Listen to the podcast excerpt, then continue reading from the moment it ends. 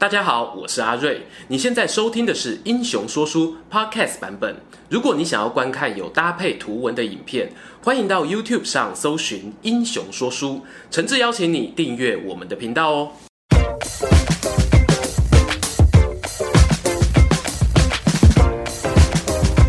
Hello，三国说书的网友，你们好，我是说书人阿瑞，替大家带来精彩的三国故事。上一回呢，在锦马超的诞生篇，我们跟大家分享到这一位乱世风云儿的家庭背景，还有他的第一次参战，以及他如何面对内心的挣扎，做出了向曹操宣战这一个让家人蒙受危险的决定。而这一回呢，说书人将带大家前进马超生命中最关键的大舞台——潼关篇。话说马超不顾京城家人的安危。认了韩遂做父亲之后呢，集结了西凉军阀的军队，在潼关的西侧跟曹操做对峙。这一场东西大战啊，看似是马超去找韩遂提案，然后由关中联合军主动发起的一场战争。但是呢，此时瑞组长眉头一皱，发现事情并不单纯。还记得上次我们说到马超为什么会去找韩遂吗？是因为曹操决定派兵攻打汉中的张鲁，马超担心曹军的行进路线会进入自家的势力范围，所以才决定起兵。但是以曹操的聪明才智，会料不到这个结果吗？就算曹操料不到，以他的手下智囊无数，难道没有人警告他吗？其实是有的。当曹操听到手下谏言说：“老板啊。”你讨伐汉中张鲁的行动，很可能会促使关中的诸将造反，后患无穷啊！但是呢，曹操他听到这些话呢，只是嘿嘿嘿的回答：关中地大，那些军阀各据山头称王，我要一个一个去讨伐，有多累呀？今天有这个机会把他们全部凑在一起，我是求之不得啊！如此说来。关中联合军的大团结，反而不是马超主动，而是曹操一手促成的。年纪轻轻的马超有办法对付这一个老谋深算的强敌吗？让我们继续看下去。接下来呢，让我们把目光拉回东西两军对峙的潼关战场。曹操呢，派出了手下徐晃、朱灵两位将军，以急行军的方式去抢占黄河西侧。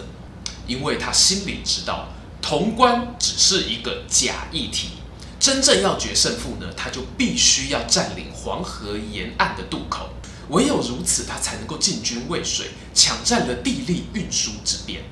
在确定徐晃跟朱灵两个将军扎营完毕之后呢，曹操也决定亲自率军北渡黄河，完成他心中预想的那一个必胜魔法阵。马超啊，他毕竟是在地的。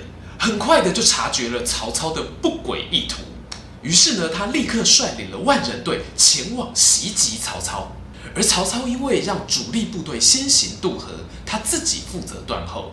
这个时候呢，他的身边只剩下数百名亲兵跟他的王牌护卫队长许褚。马超眼看就要抓到朝思暮想的曹操，连忙下令自己的部队弓箭手把曹军往死里射。只见岸边是箭如雨下士兵的呼喊声、马蹄声震天响。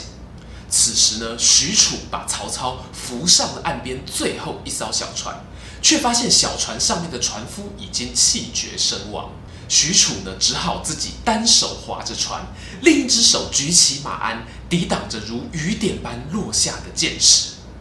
在一片兵荒马乱之中啊，已经渡河的魏军诸将呢，一度以为自己的老板不幸罹难。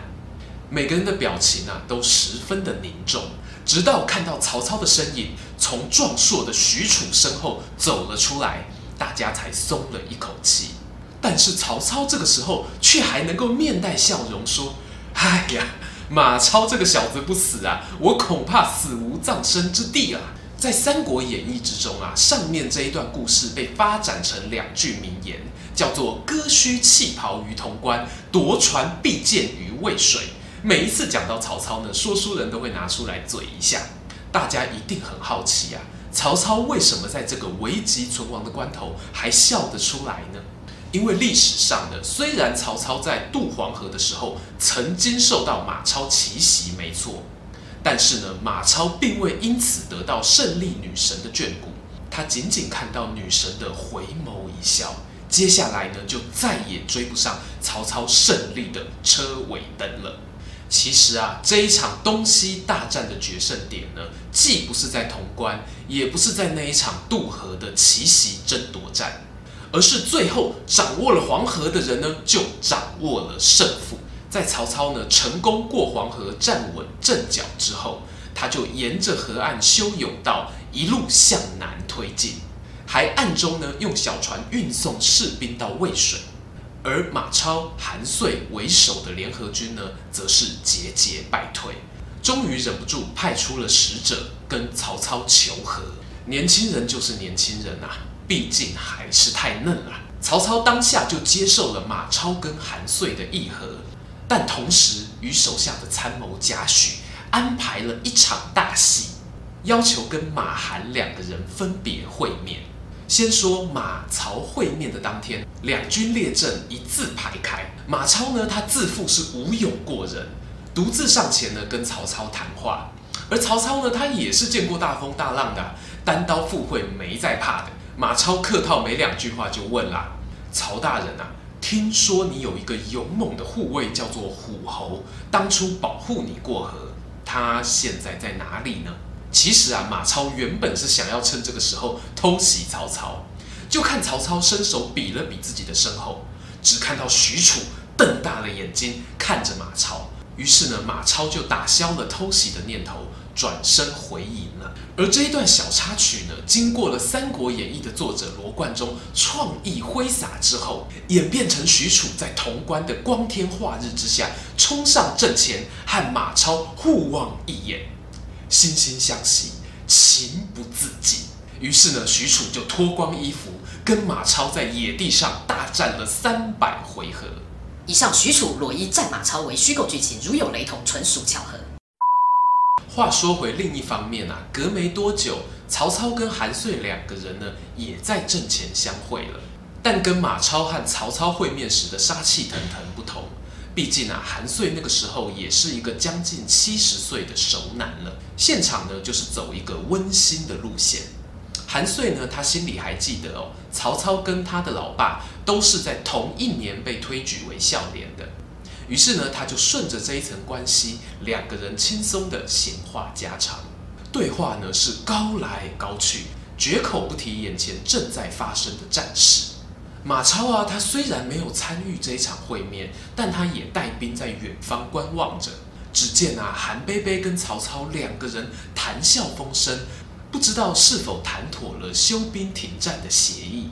等到韩遂回到军营里面啊，马超迫不及待地冲上前询问：“哎，怎么样？曹操提出了什么和谈的条件呢？”“没有啊，曹操都在跟我闲聊往事。”马超听了这个回答呢，心里是半信半疑。隔没几天，他的部下就收到了一封曹操寄给韩遂的信，把那封信拆开一看呢，发现里面有好多涂涂改改的痕迹。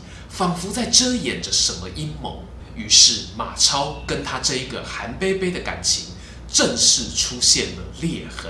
马超不知道的是，这一切其实都是曹操军中的参谋贾诩故布疑阵，企图呢让关中军从内部分裂。在东西两军的会面过后呢，没多久，关中联合军跟曹军的和谈呢就正式宣告失败。两边决定择日展开会战，但是啊，这一次联合军的向心力其实已经是大不如前了。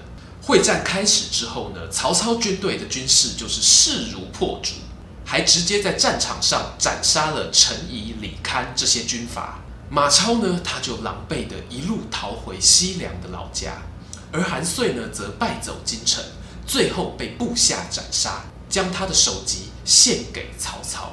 同时呢，韩遂他在邺城被当作人质的子孙全部遭到处死，马腾的家族呢也难逃同样的命运。这个时候啊，带着残兵败将的马超，在返回西凉的路上是什么样的心情呢？他的父亲、家人都在曹操的一声令下被处决，但是会造成这样的结果，也是来自于自己的冲动决定。马超呢，他现在的内心是混乱异常，眼前几乎看不见其他事物，只剩下用复仇之火点亮的前方道路。想知道马超接下来要走往何方吗？敬请期待下一回的《乱世风云儿锦马超蜀汉篇》。喜欢这则影片吗？想看更多有趣的英雄故事，欢迎到英雄故事网站加入会员，或者对这则影片按赞加分享。这里是三国说书，我们下次再见，拜拜。